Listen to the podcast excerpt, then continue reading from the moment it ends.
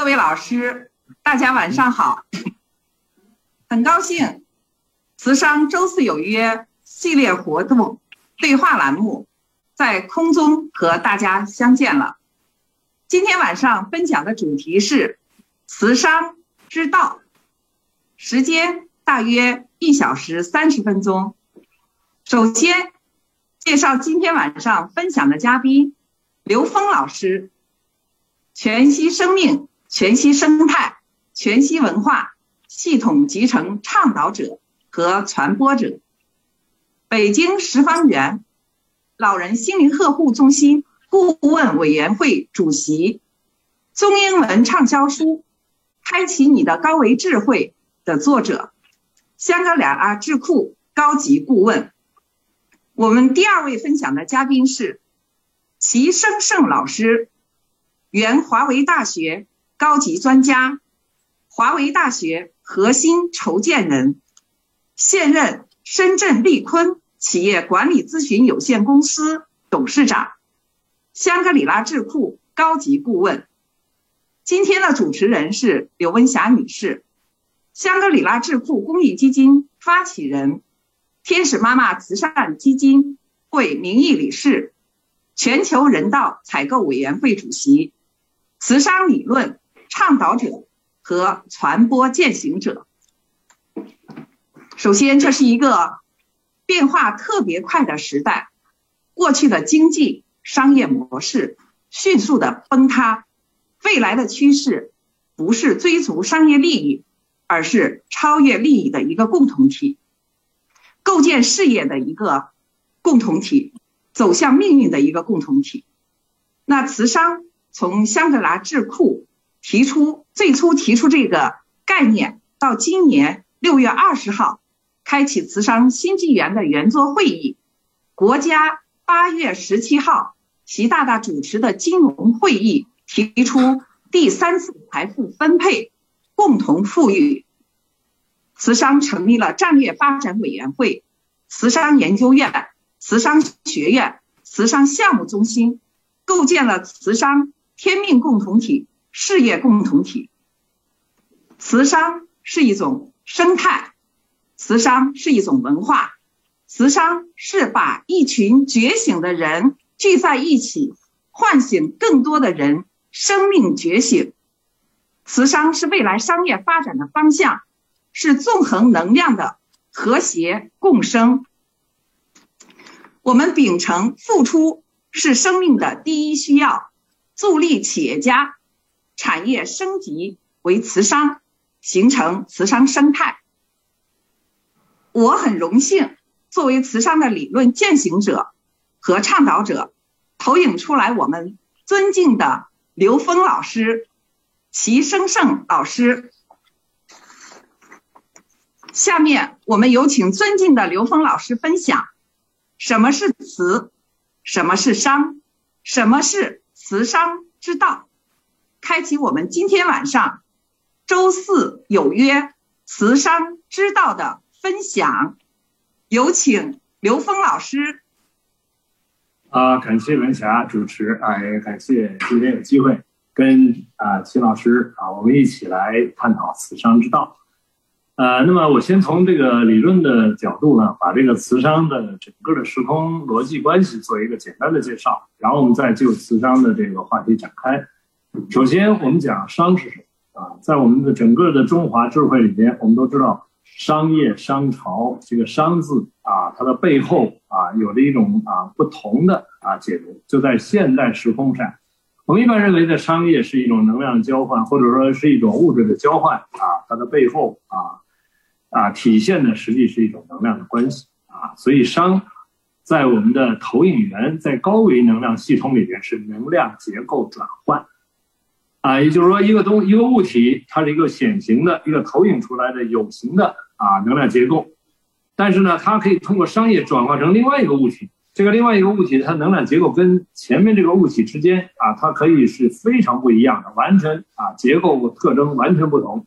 那它的转换在哪发生的呢？是在我们每个人的内在发生，也就是我们的投影源。决定了，我可以把一个物体转化成另外一个物体啊，我跟它们的之间的关系是因为能量结构转换而发生了转换。它的外显是什么呢？是商业，啊，所以外显的商业活动能量结构的外显的转化，实际是完成的是内在的能量结构转化。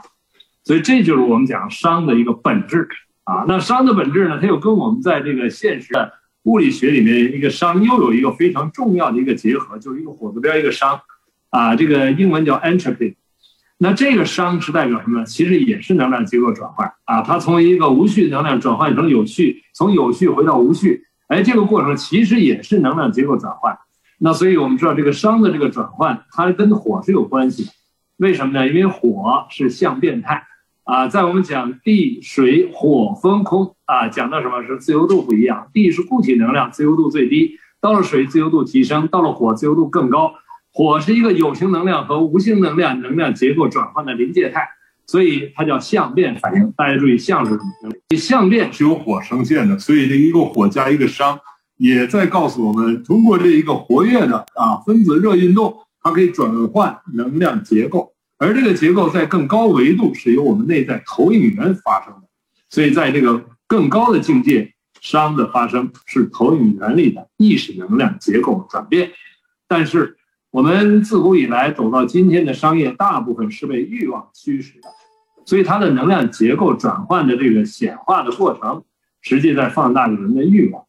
啊，而实际这个能量转换在今天这个时空，我们可以把这个转换的驱动力把它提升，提升成什么呢？提升成爱，提升成对整个宇宙空间能量的一种和谐存在，啊，以和谐的存在的需求作为商的一个内驱力，这时候商的性质完全变了。啊，它的本质没有变哦，本质还是能量结构转换，但是它的驱动力不一样啊，这也在我们不同的系统里面把它叫起心动念，啊，就你的出发心啊，驾驭这个能量的内动力、内驱力不同了。那么这是熵的内驱力的转换。那内驱力转换还有另外一个概念，为什么要跟磁关联起来？因为我们在三维空间能感受到的最大能量被称之为爱，到四维就是大爱，五维是大大爱，到了 n 维 n 趋于无穷大叫什么？叫慈悲。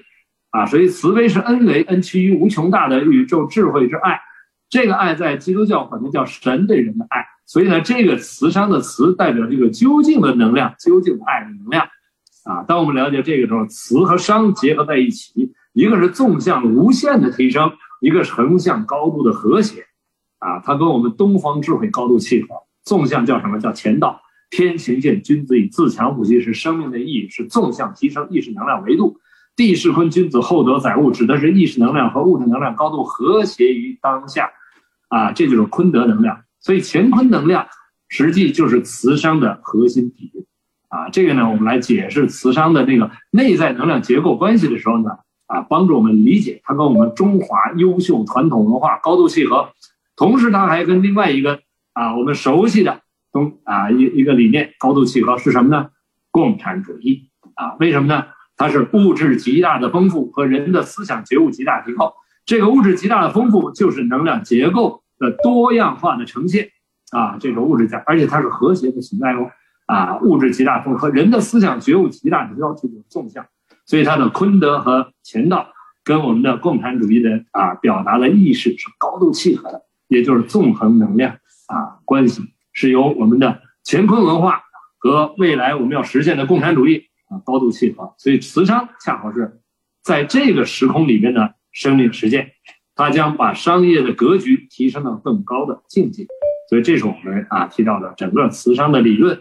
跟中华优秀传统文化和我们啊这个我们党和国家要实现的未来啊共产主义高度融合在一起啊，这也是磁商的生命实践。好，谢谢金老师。好，嗯。感谢咱们这个香格里拉智库，感谢文霞老师，啊，嗯，也感谢刘峰老师啊，大爱，呃，我很荣幸啊，跟刘峰老师呢一块来探讨磁商这个话题。呃，磁商之前我是接触刘峰老师之前还没有听到过，但是接触了刘峰老师以后呢，让我是啊豁然开朗。啊，原来我们所干的很多工作、很多事儿呢，都是在道上啊。所以呢，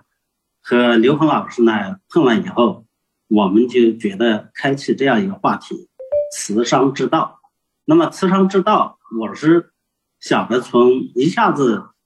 从慈商之道的总的这个命题来提，估计这个话题呢比较大，所以我们先分三个步骤。第一个就是慈商之见道，第二个是慈商之修道，第三个是慈商之行道。这样按次第啊，逐步让大家呢，在这个通道里头，能够像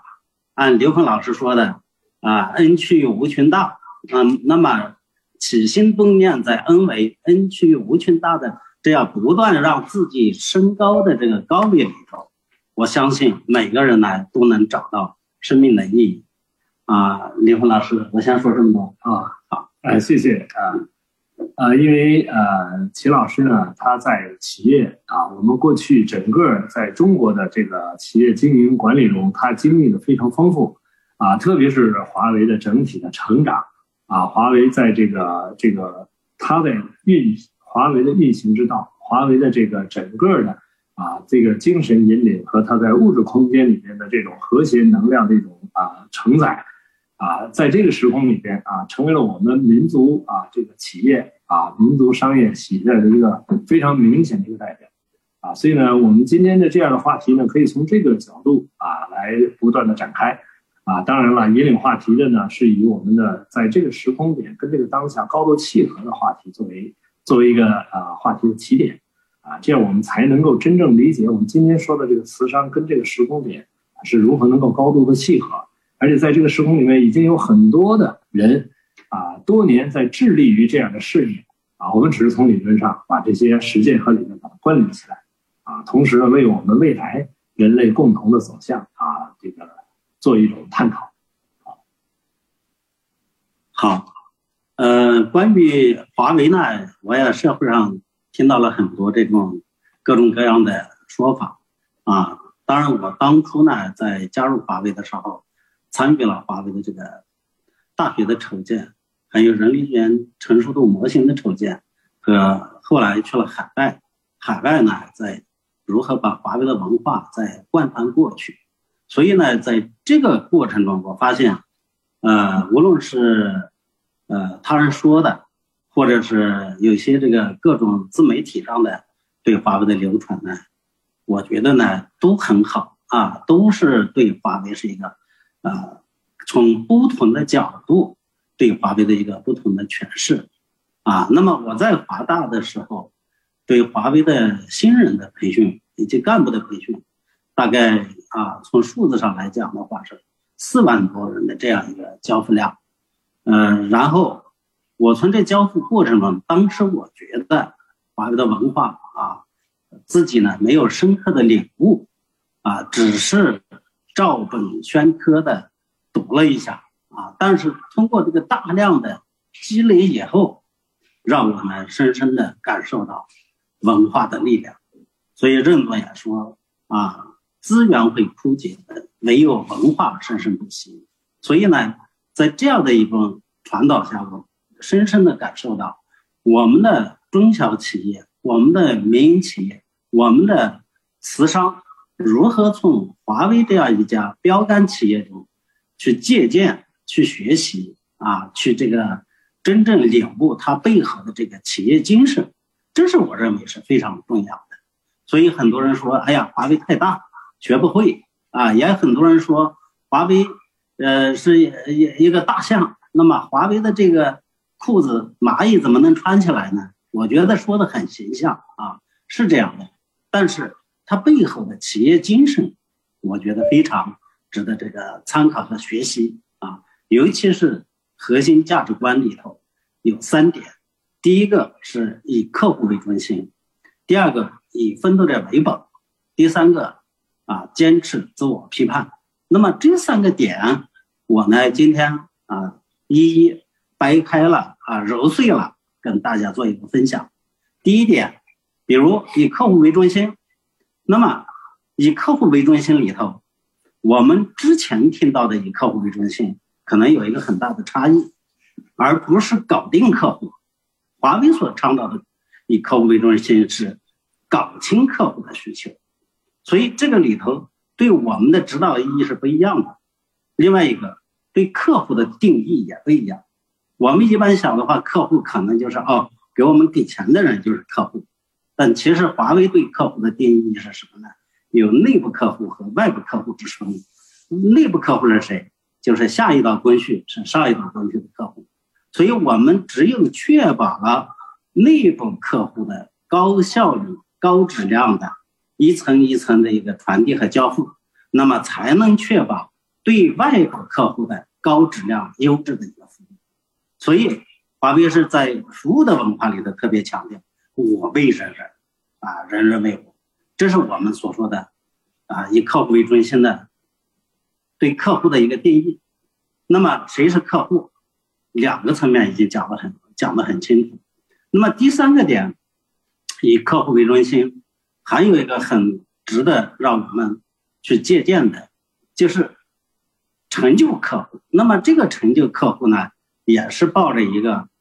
让客户的诉求、客户的价值观来引领我们的价值观，客户的需求来引领我们的产品的解决方案。所以。这就是整个华为所倡导的以客户为中心，啊，那么从第二个意义上来讲，以奋斗者为本，谁是奋斗者？首先甄别出奋斗者，真正的奋斗者是谁，是吧？然后对这些奋斗者怎么去激励？第三个，这个华为所倡导的这个奋斗，它是实际上是发自内心的一种员工的真正找到那种创造力的一种奉献。他不是说是啊，大家不开心的在那里加班加点，不是这样的一个状态。所以这里呢，首先谁是奋斗者？华为所定义的奋斗者是给客户创造价值的人，不是在那里洗煤炭啊，不是在那里磨洋工啊，不是在那里卖苦劳的人啊，是真正创造价值的人啊。第二个点，那么怎么样以奋斗者为本？这句话呢？实际上讲的是什么？就是如何真正的有效的去激励到这些奋斗者，而这是什么意思呢？就是我们内部很通俗的一句话：我们向雷锋学习，但绝不让雷锋吃亏，啊，不让奋斗者吃亏，这是我们所说的啊，以奋斗者为本，啊，因为人人性的恶的一面都是想着贪婪、自私，是吧？呃，还有堕胎，那么。华为呢，他所说的奋斗者为本是什么？就是把制约这种恶的一面啊，弘扬善的一面。那如何去制约？因为人人都想钱多、国轻、离家近，是吧？所以华为强调以奋斗者为本，不是以以人为本啊。当然，这里以人为本是一个广义的概念啊。所以这里结合起来的话，那么奋斗者为本是我觉得是非常有意义的。啊，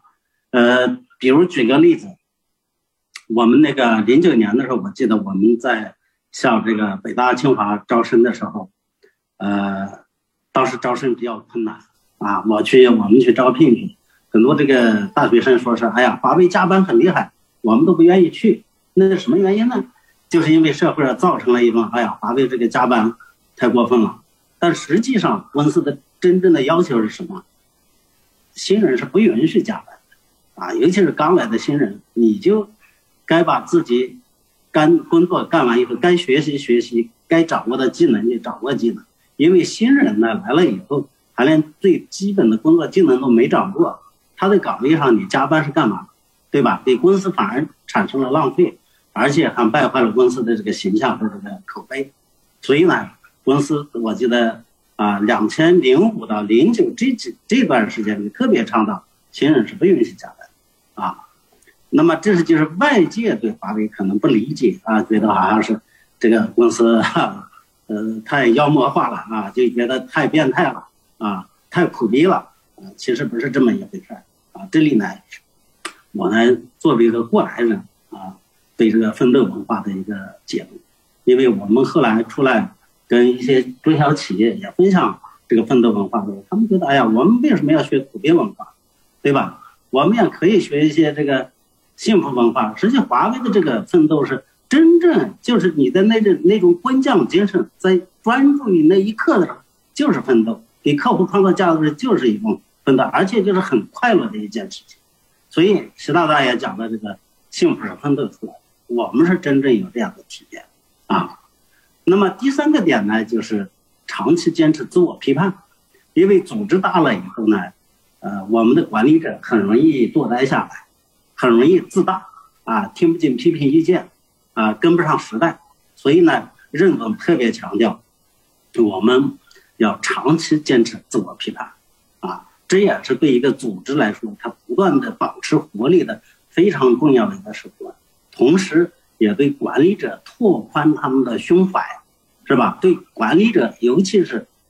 如何去自我批判，如何呢真正跟上时代？我记得我有一次在印度的时候，让我写三千字的这个自我批判心得，我当时很纳闷，我说我我们为什么要写这个自我批判心得？啊，后来自己写了以后，真正啊认识到自己在过去一年里头，实际上对自己工作的一个复盘啊，然后看哪里还呃不够做的不够到位。啊，这样，那么在新的一年里，你可以呢，啊，与时俱进，还可以呢，不断的优化。所以呢，这份自我批判是非常重要的。那么，这个当初把这个自我批判精神也纳入到华为的基本法，作为候选我们接班人的非常重要的一个标准之一。啊，后来在任总在《华为的红旗能打多久》这篇文章里也特别强调，啊。我们未来选接班人的标准，一个是认同华为的核心价值观，第二个看这个干部有没有自我批判意识，有没有自我批判的能力啊？没有自我批判能力，那么这样的干部呢，肯定不会再提拔。我先说这么多三个点。好，呃，非常感谢啊，这个齐齐老师呢，把这三个要点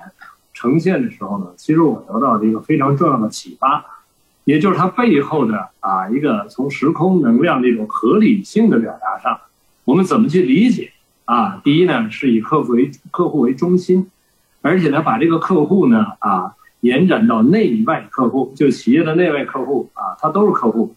啊。实际呢，这个客户为中心里边核心的部分，体现的是一个非常重要的环节，就是利他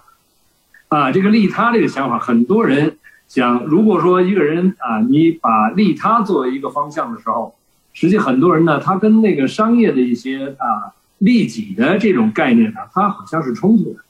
其实呢，如果你真正超越出来，对一个生命有更深刻理解的时候，你会发现，其实每一个生命内在本自具足。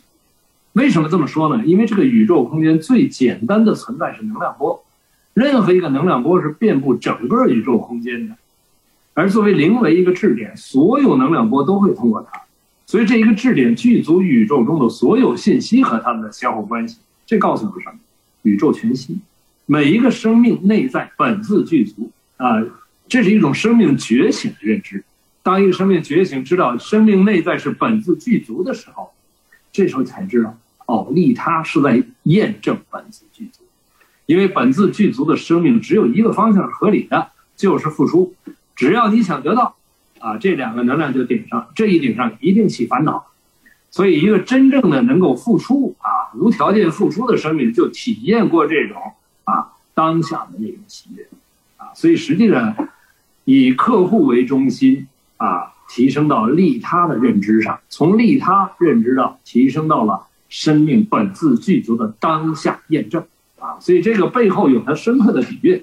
它不但是这一个啊。这个优质的啊一种能量关系，而且呢，它这个底蕴啊，它是一种高品质的生命状态，啊，所以能够通过它把一批高品质的生命啊，这这批高品质的生命的啊这些人的格局彻底的解放出来，哎，这个就是以客户为中心，它背后的更深层的啊一个底蕴。第二，啊，以这个奋斗者为中心，哎，这句话说的又特别有意义了，为什么呢？你奋斗者，什么是奋斗者？就是付出的人，啊，因为一个人当他知道真正相信本自具足的时候，他对他的生命充满信心。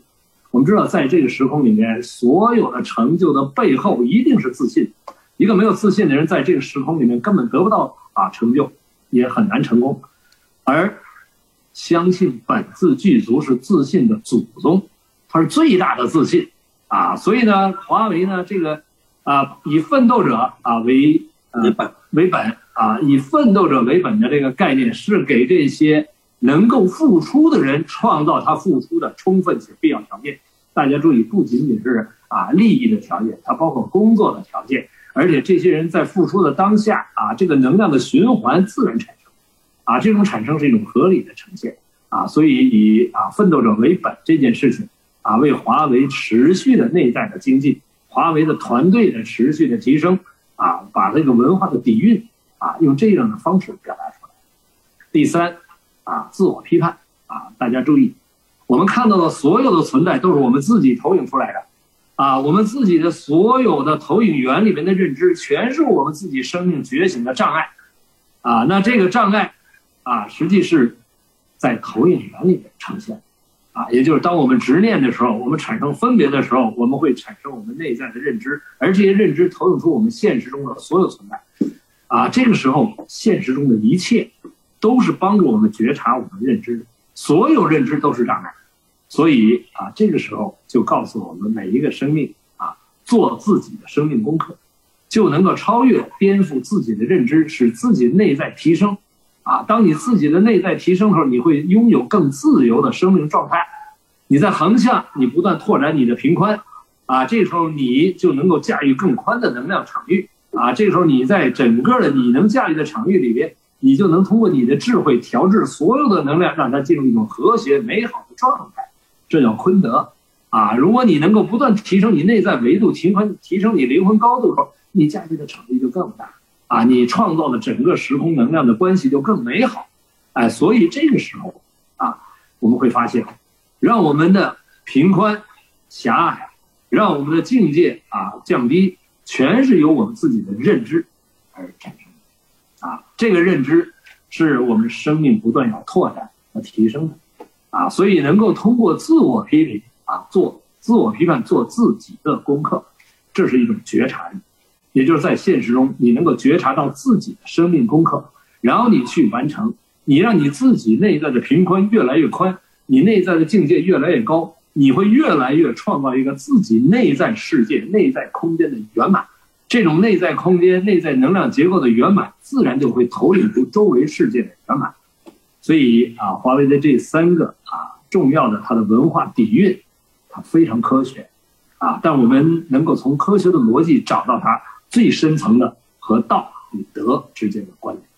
所以从这个角度，我们才真正理解华为的这种现实实践跟慈商啊，所以这一部分讲的叫啊慈商之剑道啊，就是在我们生命的周围，其实已经有人，已经有企业在这条路上在走。我们只是把它给悟透啊，他们走的背后的核心的底蕴到底是什么啊？那我们很简单，一个啊，就是利他，就是验证本自具足；第二啊，就是为付出创造充分且必要条件。在未来的世界啊，我们人类将超越我们现代欲望和私自私启动的这套商业游戏规则。啊，人类经过原始共生、野蛮竞争，来到文明竞争。我们的现代商业、现代金融、现代经济，搞的是什么呢？啊，搞的是啊，人类合伙高效率掠夺我们自己和后代的生存资源。所以，认未来的人类一定进入和谐共生，所以慈商才有未来的生存空间。啊，所以呢，未来的慈商是把付出作为生命的第一需要，也就是全心全意为人民服务。啊，这就是慈商。啊，再也是华为在这个过程中已经在往这条路上践行了，啊，这个践行的过程呢，又能在这个过程中每一个人做自己的功课，而不是拿着一个尺子去量别人，这件事非常重要，啊，因为当我们拿着一个尺子去量别人的时候，我们就会外求，啊，我们在外面找外向，当我们知道所有的外在的一切都是自己内在投影原理认知创造的时候，我们才会真正的自我批判，才会反求诸己。啊，在自己内在去调整能量结构，啊，让自己内在能量结构从偏性走向圆满，这个时候这个世界就越来越圆满。所以这也是慈商啊所要创造。我们在这个慈商中见到，见到这个时空的整个的乾道和坤德能量的一个圆满，也是中华优秀传统文化，也是共产主义要让我们整个人类走向的一个方向。啊，谢谢。太好了，那个刘老师，啊，关于关于这个自我批判呢，刚刚，呃，刘峰老师呢讲完以后呢，我突然想起来了，还有三个点，因为我从华为出来以后呢，也给国内的啊大中小企业都做过这个相应的辅导，很多企业呢学这个自我批判给学坏了，怎么学呢？他就是老是去批评别人，啊，你看你这个没做对，你看你要有自我批判精神等等。就是就给人呢上纲上线，那么这里特别要给大家告诉一点的是什么呢？华为所讲的自我批判，一定是有遵从这样一个三讲三不讲的原则。哪三讲呢？讲自己，不要讲别人。啊，这是刚刚刘鹏老师所说的，验证自己。啊，说自这这反求诸己。啊，君子闻过则喜，别人说你的时候，你开心才对。啊，所以呢，这是讲自己，不讲别人啊，讲主观原因，不要讲客观原因。因为客观原因，比如我今天迟到了，哎呀，我有很多理，比如这堵车了啊，交通啦等等等等，我可以借 n 多个理由来说服自己，说服大家。你看我迟到是合情合理，所以呢，不要讲客观原因，就讲主观原因。实际本质上讲，就是他就是没重视，是吧？主观原因讲就是没重视。还有一个讲的什么呢？就是讲内因，不要讲外因。所以，根据这个按刘峰老师所说的，从内在里头找问题，从投影原理找问题。所以你看，华为他把这一切虽然呢没有学过高维智慧，但是他是高维智慧的真正的一个应用者和践行者啊。他就讲内因，不要讲外因啊。所以这个三讲三不讲是太经典了啊！我也。是受益匪浅啊，受益匪浅，所以呢，我们往往在工作中遇到问题啊，先说这是我的问题，啊，不要说这你马上说给别人说这是你的问题，就即便是你部门里头员工犯了错，那也是主管的问题。所以华为把这个呢就写成规章制度，来惩罚管理者。怎么讲呢？比如一个员工某某某个规则违规了啊，比如是这个报销违规了。新鲜圈违规了，等等等等，各种违规，那怎么办？员工啊，该受的处分会受，但是管理者一定要受连带责任，啊，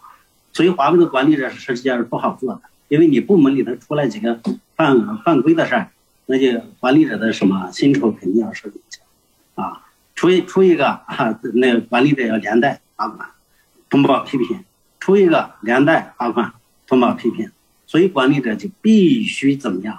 负责任，必须从自己身上找问题，啊，不能有问题就推到属下那里去，不能有问题马上推给别人，啊，所以这样一来呢，人人就成了一个有担当啊，能负责，而且呢，想外出去的话能打仗啊，打胜仗、打硬仗，打苦仗、打恶仗的这样的干部，啊，华为的干部都是这样练出来的。好，谢谢。对这一点呢，更进一步的啊，告诉我们，其实啊，投影源啊决定投影的像。那这里面我们要用一个科学逻辑给大家解释一下，投影源在哪？啊，其实，在科学语境里边，一维是二维的投影，二维是三维的投影，三维是四维的投影，所以投影源在高维。那我们在三维空间看到一切的存在啊，其实都是高维能量投影出来的像，啊，它是一个影像而已。它是一个能量的外显结构而已。那这外显结构取决于什么？取决于投影原理的能量结构。那么投影源在哪？坦率说，在现实中你找到的任何的存在都不是投影源，所以投影源一定在内在，啊，所以往内在才能够找到能能量的啊或者能量结构的根本在哪，这就往内求，这是反求诸己。所以刚才呢，这是一个非常合理的而且非常科学的逻辑关系。啊，在外边的所有的存在都是来帮助觉察我们自己内在的啊智慧的障碍的啊，那也就是我们的认知障碍。所以从了解这个时候呢，我们就很通达了。我们知道，我们知道为什么要反求诸己，为什么要自我利益啊？对一个觉醒的生命来讲，它一定是往这个方向去认知的啊。所以呢，在这个啊佛教的心经里边啊，就讲观自在。什么叫观自在？叫内观自信的临在。就一个生命觉醒以后，他绝对不会在外面去找任何事物的原因，啊，那他找到什么内在？当然了，这里边呢，在很多这个这个企业体系里边啊，他会有一些除了自我批评以外，还有一个批评的这个啊这个概念。如果一个人知道你去想别人对我的所有的批评，都是在提醒我，啊，哎，这个时候你自己啊也会认同啊某种批评的存在，但是这不是要求自己去批评别人的概念，啊，所以从这个角度里边啊，确实我们也接到接触一些公益机构啊，他们也是啊没有完全理解透，他把这个东西作为衡量别人的标准啊，比如说。这个领导说这个批评这个呃员工的时候啊，指出员工的问题的时候，这个员工直接说什么？嗯，我是你投影出来，说然后这个问题是你的问题，啊，所以这个就用反啊，所以这个这里边呢，就是说所有的真正的这个外显的一切，在自己内在找原因，这是一个觉醒生命的一种生命状态啊，它代表着一种啊，它包括整个华为的这个文化系统是趋向于让每个生命走向觉醒啊，所以这个是非常宝贵的。谢谢。好，呃，文霞老师，那您那边还有什么要求吗？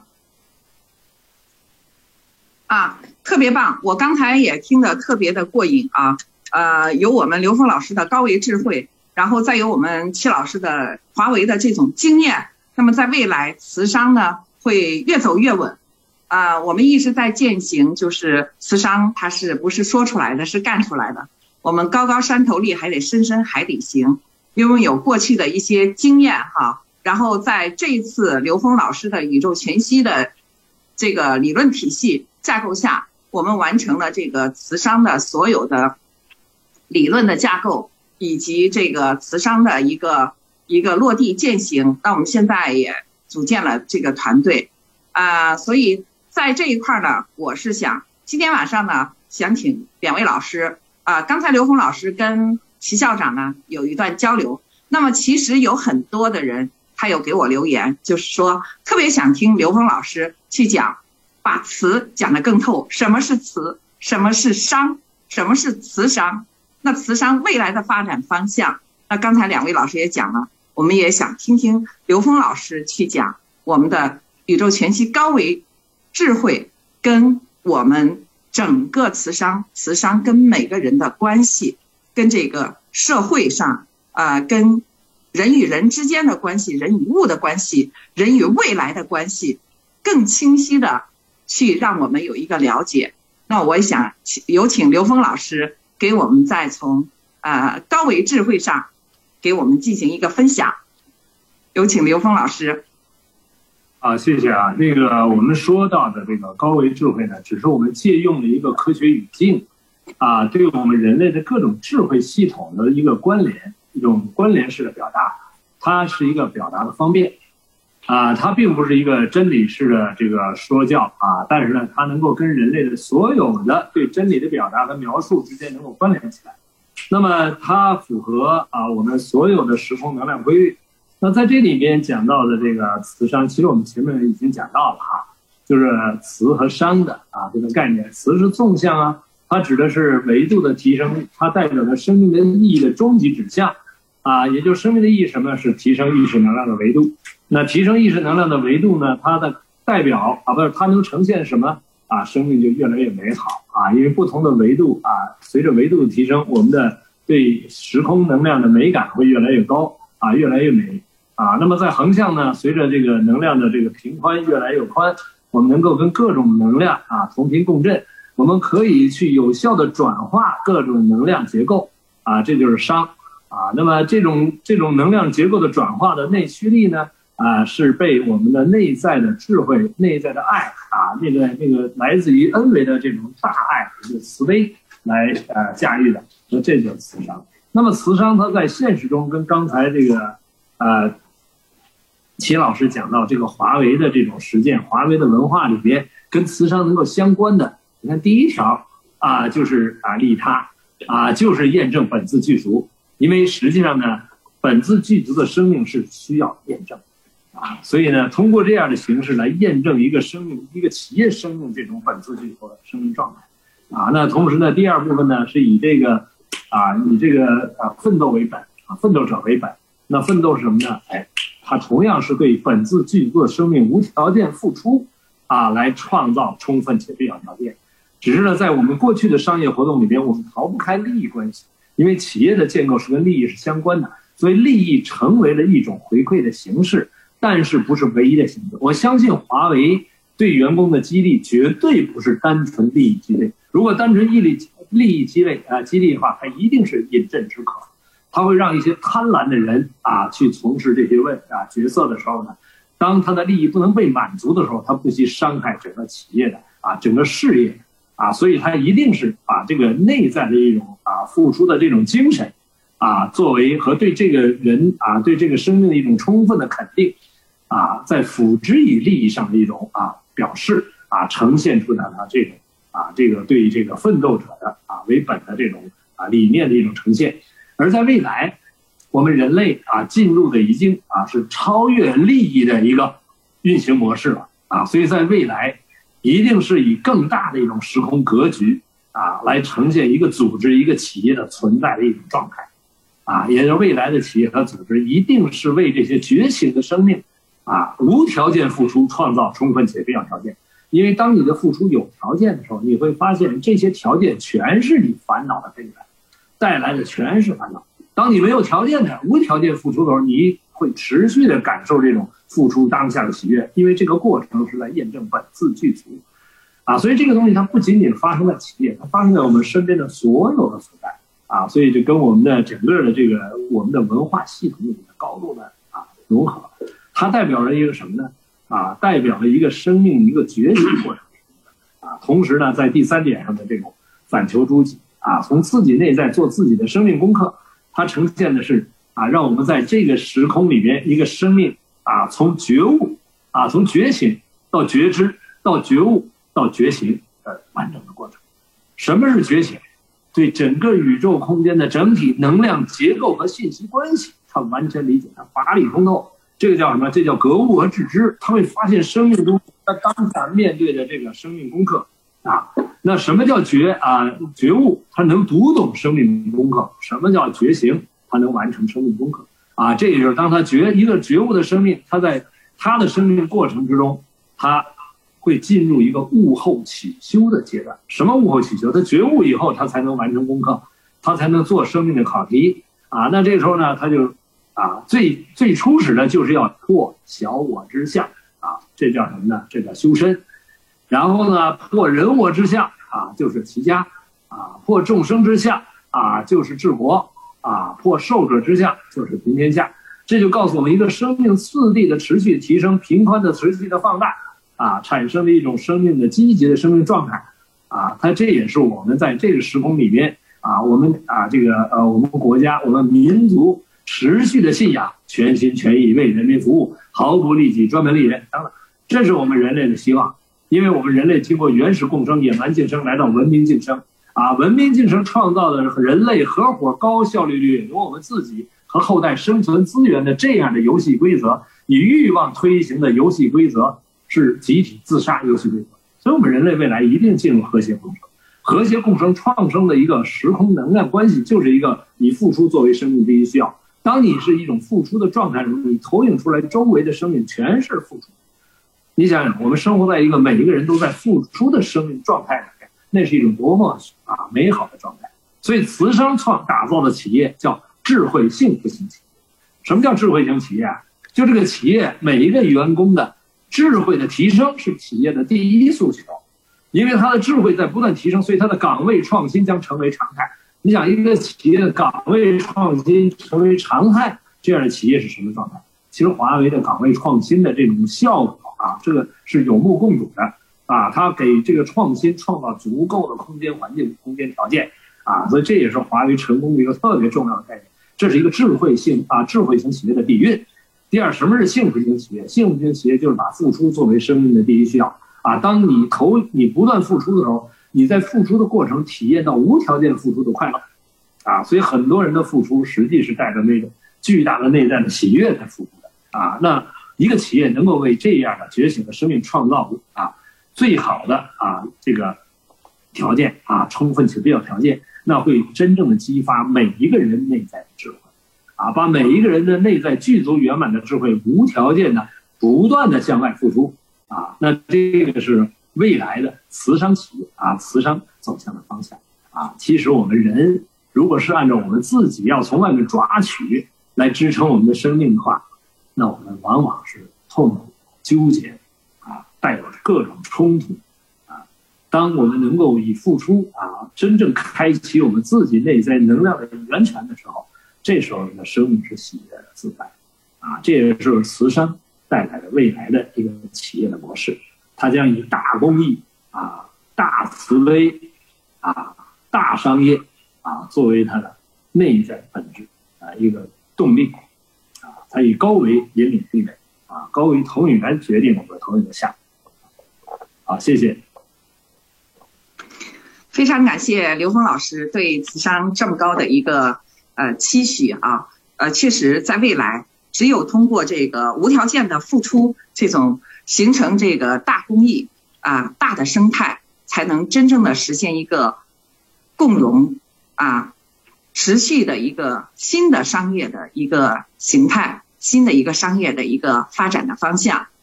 啊，那么有请下一下一趴有请我们的齐校长，因为齐校长呢，他一直在从事具体的这个落地。当他遇到刘峰老师的时候，那么就是听到慈商的这个呃理论体系的时候，非常兴奋。我们在呃线下也有所交流，然后呃齐校长说，以后此生就干这件事情了，太有意义了。真正的秉承了我们，呃，慈商的一个价值观，付出是生命的第一需要。然后我们共同去构建这个慈商的天命共同体，啊，事业共同体。那我们下面有请齐校长来给我们讲一讲，分享一下慈商之道。这个还要讲，刚才讲的就是我的一些比较肤浅的看法啊。那么我再做稍做一点点补充。吧，关于这个，呃，利他和，呃，这个就以客户为中心啊，利他的这个里头呢，我记得有一次呢，任总就说，真正我们是怎样是以客户为中心？他举了一个很好的例子啊，就是你磨的豆腐，能够给你家的老人吃，给孩子吃，这就是好豆腐，而不是你自己磨的豆腐自己不敢吃，拿到市场去卖，啊。这不是以客户为中心，这才是认同把利他的这个核心点啊说到根本上去了。所以呢，我们老说这种利他，老说利他啊，利他倒不是说是为了为了利他而利他，啊，他是刚才就刘鹏老师所说的，为了验证自己的本质具足，啊，你要是连这一点都没有通透的话，那那个利他就是带着一种功利性的。但是，一旦功利性的话，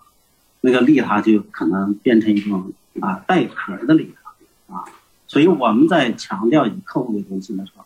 任文把这样一句话写到这个华为的战略里头去了，就是为客户服务是华为存在的唯一利啊。为什么说是唯一利？因为当初在写这个。战略基本法里头，其中的战略一条啊，有一条是有这样一句话。那么这个“唯一”两个字刚开始没写上的，后来认可是专门加上去。因为哪一天一个这个企业不给自己的客户去服务了，那就他就偏离了他的正道啊。所以，关于企业的慈善之道，我的理解，那么这个利他对企业来说就是天道。你违背了这套这个天道，啊，也许有些企业可能赚到短期的钱，那么他以他的实力，很快会把这个钱呢会还回去。假如他没还回去，这也不符合天道啊。所以呢，我觉得对慈善的这样一个企业来说的话，天道就是利他，就是利他，而且没有执着心的，没有企图心的。啊，这种利他，就我就是一个很好的产品，我把产品做到了很好，拿出来给大家分享，啊，就是这种心情，就是这种状态，啊，这是我个人的一些拙见，啊，谢谢谢谢。叶峰老师啊，嗯，其实这个是能够把利他啊验证本质基础直接落实到这个空间的当下。啊，这种直接落地的啊，这种才能让我们啊，在这个现实中，在实践过程中，真的啊，能够有抓手。啊，真正知道我们每天做的事情，跟我们自己的内在智慧之间的这种有效的关联是怎么回事，才能真正的在这个过程中做唤醒啊。所以我觉得这是一个啊，应该说是一个觉醒的通道。所以就千万不要忘了自己的客户是谁。但是与此相反的是，我们现在可能有些啊企业呢，在追求这个资本的过程中，很容易把自己的客户给忘了。那么有一年呢，华尔街的资本大亨带了两万亿美金的这样的一个资源资本池来找任总啊，到深圳坂田、华为总部来找任总的时候，任总是避而不见。为什么不见？啊，事后呢，任总呢？在回复这个大亨的时候，因为大亨呢到处抱怨说：“哎呀，我拿了白揣了两万亿资本去见任总，啊，任总都不给我见的机会。”任总是怎么回复的？因为你不是客户，啊，你要是客户，哪怕你再小的客户，啊，真正来见我的话，我都会见。啊，华为，所以在这一点上呢，任总的有些话是虽然说的非常的。这个粗糙啊，他说是我们绝对不能上市啊，我们呢也不能被资本绑架，一旦绑架了或者一旦上市了，我们会培养一大批懒中啊，只躺在那里哼哼啊，不会干活了，忘记了自己的客户是谁。所以虽然话很糙，但是理是真诚啊，非常非常一针见血的指出了如何企业不要丢掉自己的本，不要丢掉自己的客户。这个这一点上，我体会非常深。我觉得这是一个大智慧，嗯，你知道吧？为什么这么说呢？啊，因为啊，当我们追求的是一个利他的时候，实际上呢，我们就真正的理解到这个生命存在的价值跟意义了，知道吧？如果我们只是为了挣钱的话，那生命的意义就被转化。啊，当你生命意义转化成挣钱这件事情的时候，我们就在挣钱这件事动脑筋了。啊，那你利他这件事儿就已经服从于挣钱了。那到了金融，到了资本这个情况，它的挣钱的驱动力变成什么呢？是调动所有人的贪婪。啊，那个越贪婪的人，想要发财的这些人成客户，成他们的客户。对，所以他以巨大的调动人的贪婪作为一个啊方向的时候，啊，他背道而驰。啊，这是一个造业的事儿。啊，他呢也是一个巨大的一个赌场。啊，我们真正我相信，哎呀，这个任总的智慧就在于，在大家都想去只想挣钱，用最简单的方法，用最快的方法挣钱这件事情，是一个极大的偏性，啊，这种极大的偏性啊，带来的是什么？人内在的匮乏，啊，所以我们现在出现了大量的金融难民，啊，大量的金融骗局，在赌场上啊，输输的灰头土脸，瞬间变成负资产，这些灾难啊，都是因为这样发生的。啊，当华为啊不往这个方向走的时候，股灾这种灾难与华为一点没有关系啊。所以我们人类的贪婪啊带来了很多灾难，而当华为在那那么大家都追求上市的过程之中，他恰好很头脑很清醒的知道，因为你一旦上市啊，你是为啊股民的利益服务啊，那些股民变成客户啊，但是那些股民他们是想干嘛？是想借你去赚钱。他并没有想过啊，这个华为的事业有什么意义？他们唯一的意义变成赚钱了啊！所以这个时候呢，当一个公司走向上市的时候，它存在的意义就已经转了，它变成股东的啊获得财富的啊一个工具了。所以你为利他所设定的所有的想法，都变成了包装啊！这种包装实际带来的是什么？带来的是人类何况高效率掠夺我们自己。后代的生存资源，啊，为了创造效益，为了创造所谓的业绩，啊，不惜啊损失掉啊我们的资源，损失掉我们现实中人心最宝贵的那些东西，啊，所以我觉得华为之所以能够啊保持了我们的民族啊最本质的这种特色，能够走到今天，啊，它真的独立于这个世界的这种各种商业之林，能够走出一条自己独特的发展方向。这是真正是了不起的事情，因为在那个光状态里面，谁不想啊？大部分的商业都是为了挣钱，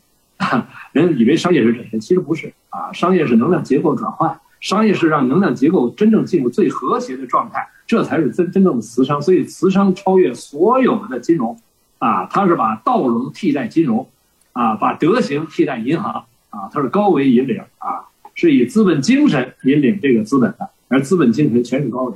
啊。如果是以赚钱只是显化能量的一种财富的一个有形显化的话，那是跟资本精神跟未来的慈商所要走走向的方向完全不是一回事啊，它不会让人在这个。所谓的股票的起伏之起落之中，让人的内在产生无限的这种纠结跌宕啊，不会因为一次股灾造成很多人的抑郁啊，造成很多人的焦虑，不会，啊，它会让人在奉献的过程之中体验生命的美好，啊，所以呢，我觉得这个呃，我们应该啊，在延续啊这样的方向啊，真正的超越啊这种所谓金融的赌场啊，因为在赌场上只有庄家赚钱啊。当然了，如果我们公共事业啊成为庄家的时候，那很正常，啊，当我们把我们的公共事业当成我们真正的庄家的时候，那我们在资本市场上，我们依然能够啊获得啊这个足够的能量的支撑啊支持，这个是为什么？因为是公共事业，啊，公共事业有有权利、有资格去承载财富，而个人私利去承载财富，往往很容易走偏。所以，啊，我在这个最近啊，悟出了一个很简单的道啊，这个无产阶级，这个无啊，在东方道家说这个无啊，我们有两种解释，一种解释是真的是没有，还有一种解释是万有啊，叫有生于无啊，所以无产阶级在获得政权之前，他真的是没有，但他当获得政权以后，他就是万有啊，所以在这个里边。我们才能理解未来的慈商，它建构的是什么呢？是每一个公民的万有的存在啊！这种万有不是以小私有的形式、格局的形式，把一些有限的东西困在自己的有限的空间里，而它是呈现一种彻底的内在的这种本自具足的一种呈现，这叫万有啊！这个万有它只有一个方向，就是付出。嗯，好，谢谢。所以在这个学华为这一块上呢。企业家如何去？啊，我觉得这一点也需要跟大家做一个分享，就是华为的内部客户，啊，怎么样，呃，利他？这一点上呢，任总是，我我觉得非常非常智慧，啊，他把他自己的股权全都拿着来给分享给内部的员工，让全员持股，是吧？这就是现在习大大所倡导的共同富裕。啊，华为是早就在二十年前已经开始实施这样的政策，啊，那么他的这种是发自内心的，啊，尤其是强调什么呢？奋斗者，尤其是给奋斗者把股权啊分给一部分，同时，当然这个利益回报，它不仅仅是啊经济方面，更重要的责权啊，责权方面，比如我你。在某一项工作中做了更大的贡献，好，我给你给更大的任务啊，更大的责任去干，这也是一种激励啊，是吧？比如有我我一个这个学生，他当时在这个去挪威啊，挪威呢当时做项目经理，干了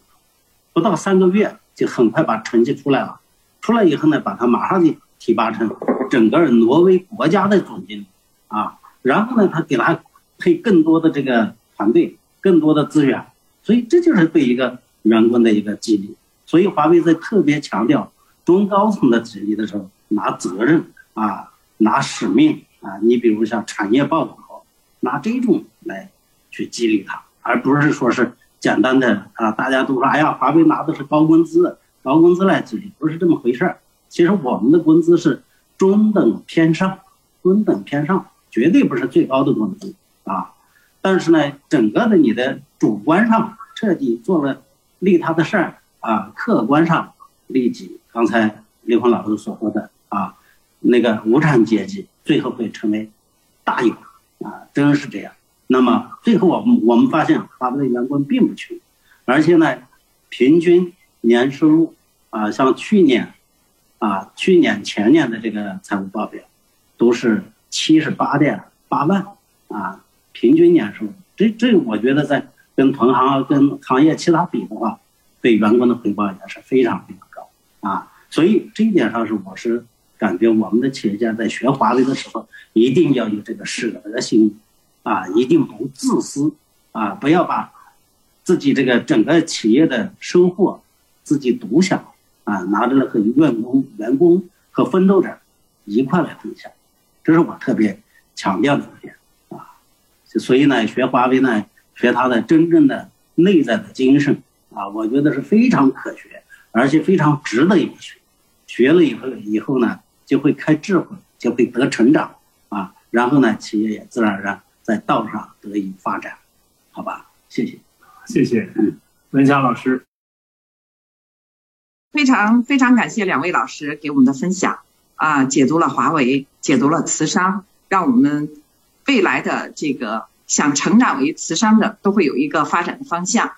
那其实慈商的之道，慈商的根本的核心还是要有一个生命觉醒。因为只有在生命觉醒的这个大愿的引领下，才能做好慈商，呃，才能感召更多的慈商，呃，才能服务到、支持到更多的慈商，一起在这条路上，从一开始的时候就构建一个慈商的生态。真正的核心还是要从人开始，从人的认知开始。真正的核心就是人不到位，一切都白费。所以今天非常感谢两位老师哈。能给我们这么好的一个理理通法明啊，还能有一个实践，有一个华为的这么好的一个案例，是我们民族的骄傲。那真正的一个慈商，他也得秉承一个心法。真正的慈商是慈是商的本，商是慈的一个显化。那在这个过程中，两位老师给我们的解读的非常非常的棒。那在这个两位老师的慈商之道的解读下。我相信，在未来，我们的企业有了一个非常清晰的一个发展的方向，知道自己要从哪里走，需要干什么，然后我们才能真正的让这个社会更加的美好，美美与共，天下大同。那最后一个问题就是，有请刘峰老师，关于慈商生命觉醒这个范畴，能给我们进行更多的分享，因为所有的事情。一定是一个生命的觉醒，有了这样的大愿的时候，才能真正的去利他，才能真正的自觉觉他觉醒圆满，才能真正的能为这个社会贡献价值，真正的去把每一个生命都当做我们自己可以支持的，可以可以最后在生命觉醒上走下去的。这是唯一的一条路，所以有请刘峰老师给我们在最后关联一下关于慈商和生命觉醒这个话题。呃，首先呢，这里面讲到就是涉及到生命的意义啊，就是我们生命的意义到底是什么啊？那我们说生命的意义在于持续提升我们意识能量的维度，也就提升灵魂的高度，也就是培德。这是我们东方智慧对生命的一个非常简单的了啊，这个逻辑上的一种表达，也就是天行健，君子自强不息啊。天行去高啊，自强不息是修无止境，恩趋于无穷大。所以生命力在于纵向提升，而我们生命力提升的最大的障碍是我们自己的认知啊，我们自己的固着的认知产生的分别，形成了对我们自己圆满智慧之间的一种障碍啊。从这个角度去理解啊，我们提升我们意识能量的维度。啊，真正要做的事情就是颠覆我们的有限认知。啊，当我的认知是二维的话，我就得不到三维智慧。我拿掉二维智慧，啊，拿到二维的障碍，我就获得三维智慧。我们执着在三维的时候，我们就得不到四维智慧。所以啊，所有的修炼就不断的让我们从我们内在去颠覆我们有限认知，而我们现实面临的一切都是我们认知投影出来的像。所以呢，我们现实面临的一切都是帮助我们觉察认知的，而所有认知都是障碍。所以在这个逻辑里面，我们才知道。啊，我们为什么做事？啊，一个不做事的人，这一辈子面临自己认知提升的机会很少啊，也就他能够完成的生命功课有限。那我们为什么要做事儿？我们做事儿时候遇到的所有的挑战都是自己认知投影出来的，不是外面找来的。当你知道所有的事情都是自己的功课的时候，这时候你选择做事的时候，你就比那个不做事的人内在提升的速度就更快，啊，机缘就更多。如果你选择做大事儿的时候，那你在做大事儿，你的分分钟。都会面临各种挑战，你的所有的能量关系都必须和谐，啊，你都能够把它们圆满，为什么呢？因为你只要有一点不圆满啊，这个不圆满就是你做事的一个最大的障碍啊。所以这时候要求你做人做事啊，你的行住坐卧、你的事业、家庭、财富、身体，全部要求必须得有足够的啊基础啊。这个呢，就是我们为什么做事。所以我们选择慈商这样的事情呢，对我们的生命是一种挑战。这种挑战是让我们的生命的纵向的方向和横向的平宽，要求足够的宽广、足够的高啊够境界啊。这种足够的境界给了我们的生命提升充分的条件啊，建构充分的机会。所以这才是慈商做事的本质。如果我们只是把慈商做成一种所谓的显化出的一种所谓的我们生命的优越的话，那就搞错了啊，那就啊背道而驰了。啊，所以慈商本身是自己生命成长而投影出来的一个状态，啊，它是给我们自己设定我们内在圆满和成长的一个啊一个机会，啊，是我们自己选择的生命课题，啊，这个复杂应用题你做到了，做好了，你的生命就越来越自在，啊，这个东西，所以表面上在利他，实际上我们自己内在在这个过程中，你获得巨大的喜悦，啊，巨大的圆满，啊，实际是这样。而且慈商呢，它在这个时空里面还有一个特别重要的一种表达，就是这个世界上有为和有为永远有分别，只有无为和有为之间可以无条件关联。当你能够跟所有的有为无条件关联的时候，你才能真正做到无不为。而无不为唯一挑战的是自己内在的圆满。你自己内在只要有一点不圆满，你一定会投影出一个有为是你无法关联的。所以那就是发现我们自己的生命功课，有这样的大愿。有这样的空间的格局，有这样的空间的境界，才能让我们的生活啊，生命活出一个自在圆满的状态。啊，谢谢，感谢刘峰老师啊，那个给我们一个最深的一个解读啊。其实，在慈商之道哈，我们在做的过程中，慈商离不开道、术、气、用这几个维度。那么，慈真正的商人，慈商的一个成长。成长之路，我也希望刘老师能给我们屏幕前的所有的老师和慈商们指出一条呃未来前行的路，他能脚踏实地的，真正的去把慈商这种不是说出来是干出来的这种理念，能脚踏实地的、踏踏实实的，不管是大的企业还是中小企业，都能落在心地。然后都能真正的拿到一个结果，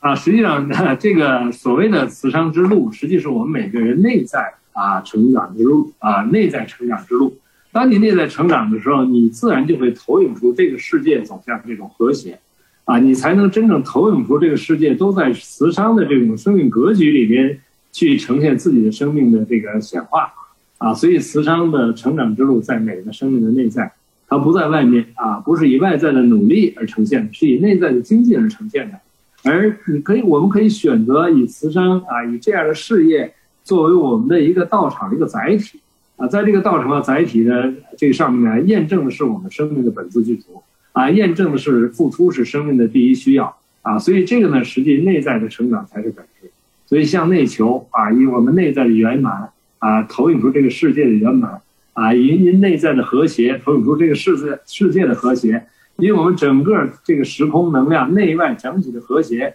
而呈现出我们纵向提升的充分且必要条件。啊，这就是一个简单的啊，从逻辑上的一种啊，这个这个关联。至于在现实中啊，其实呢，落在心地跟每一个当下面对的现实是一体的。这个时候就是心物合一啊，知行合一。因为只有在这个当下，你的内在。和外在才是一体的，啊，当你能够啊超越知识、超越经啊超越经验、超越数据，用你自己的内在直觉跟当下的显化去对应的时候，这个时候你才能够觉察出你自己的生命功课，你才能真正的真实的看到自己的考题，你才能在这个过程中，在完成自己的考题的过程中得到提升，你才能在这个当下直觉的引领下验证生命的本自具足。你才能以直觉引领的过程之中，持续的让自己啊获得成功和成长，